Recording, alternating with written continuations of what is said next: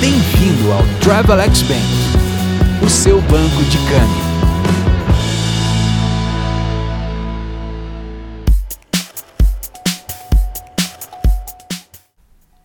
Olá, amigas e amigos do Travelex Bank. Meu nome é Pedro Henrique Molizani Fernandes e você escuta agora a Opinião Câmbio, a sua coluna verbal do Travelex Bank News. Bipolaridade nos mercados domésticos. Algum tempo atrás, lembro-me que afirmei que o mercado financeiro passava por tempos curiosos.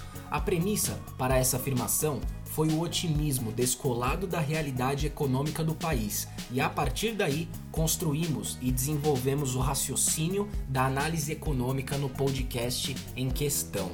Hoje, jogo mais uma provocação na equação financeira que vemos diariamente repercutindo-se nos índices e nas cotações da divisa brasileira. As oscilações abruptas que vêm permeando o mercado financeiro local. Notem, na terça-feira dessa semana, dia 23 de junho, me recordo que o principal assunto diurno nos jornais era a realização de buscas em Belo Horizonte em quatro endereços relacionados a parentes do ex-assessor parlamentar Fabrício Queiroz. Não obstante, ainda na terça-feira, os ânimos internos eram interrompidos devido à expectativa na arrecadação de maio. Em outras palavras, não havia, grosso modo, no cenário doméstico, notícias que seriam bem recebidas pelo mercado financeiro. Entretanto, no mesmo dia, as bolsas internacionais operavam em altas significativas, refletindo a afirmação feita pelo presidente americano Donald Trump de que a continuidade do acordo comercial com a China iria se manter. Além disso, houve sinais que indicavam retomada da atividade econômica na União Europeia. Resultado? O dólar terminou o dia em forte queda contra o real, caindo 2,26%, terminando a terça-feira cotado a R$ 5,15. Já no dia de ontem, 24 de junho, um dia após os acontecimentos mencionados anteriormente, os mercados amanheceram com notícias positivas por aqui no Brasil. A expectativa de aprovação do marco regulatório do saneamento básico pelo Senado Federal era uma delas. Entretanto, ao contrário do que ocorreu na terça, os mercados globais refletiam pessimismo sobre o avanço da Covid-19 em alguns lugares do mundo, além de uma cautela vindo da possibilidade de o governo americano impor novas tarifas para a União Europeia e para o Reino Unido. Resultado: a divisa norte-americana se fortaleceu em 3,33% perante o real, terminando a quarta-feira cotada em R$ 5,32. Bom, imagino que a pergunta seja o que eu quero dizer com tudo isso. Explico. Há um certo tempo já é possível verificar que o mercado doméstico se comporta quase que em uma oscilação bipolar aguda. Vejam, os fatos elencados no início dessa coluna ilustram que os índices e cotações nacionais se encontram à mercê dos ânimos e fatores externos ao Brasil e, por conseguinte, externos a nós. Não é de hoje que estamos afirmando que turbulências na esfera política e crises mal conduzidas nos distanciam das aprovações de reformas que, caso fossem feitas, colocariam o país no eixo econômico. A ausência delas, portanto, deixa o país vulnerável diante de quaisquer cautela ou euforia proveniente do exterior. Notem, é preciso frisar que em um mundo altamente globalizado e interligado, é claro que influências ocorrem.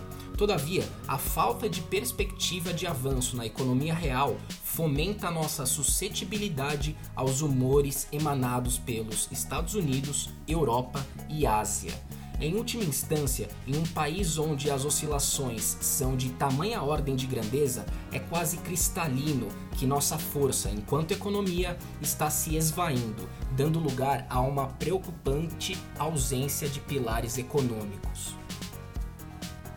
Voltando-me agora à esfera sanitária, o Brasil soma os estarrecedores números de mais de 1 milhão e 100 mil casos confirmados e mais de 53 mil óbitos devido à pandemia causada pela Covid-19. Os números são trazidos à luz com toda a certeza de serem maiores, dado o alto grau de subnotificação que perpassa todas as 27 unidades federativas do país.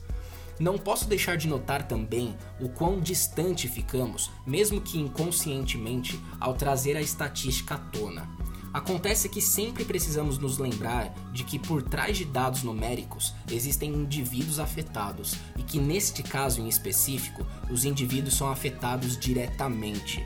Essa humanização da perspectiva estatística foi posta em prática, por exemplo, pelo jornal O Globo, em uma edição histórica, publicada dia 10 de maio deste ano, onde o periódico dedicou sua capa inteira às vítimas da pandemia. Essa ideia de humanização, frente à quase banalização dos números, precisa ser defendida. É por esse motivo que trago à luz da realidade atual um filme que me parece esclarecedor.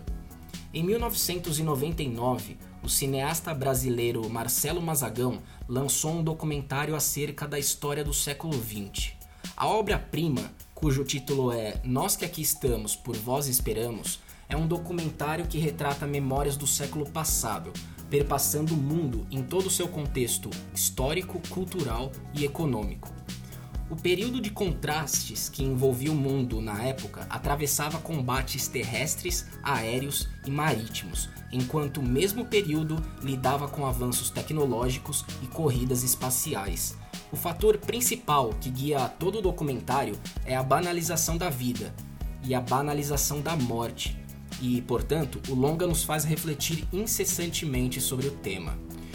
Em outras palavras, a obra-prima Nós que aqui estamos, por vós esperamos, merece ser vista por todos, especialmente no momento em que vivemos. Ou melhor, em qualquer momento. Recomendo que assistam, vejam o filme. Afinal, a arte sempre será a mais legítima válvula de escape pela qual criamos, recontamos e humanizamos a realidade. Bom, por hoje é só. Desejo a todos um ótimo dia e ótimos negócios.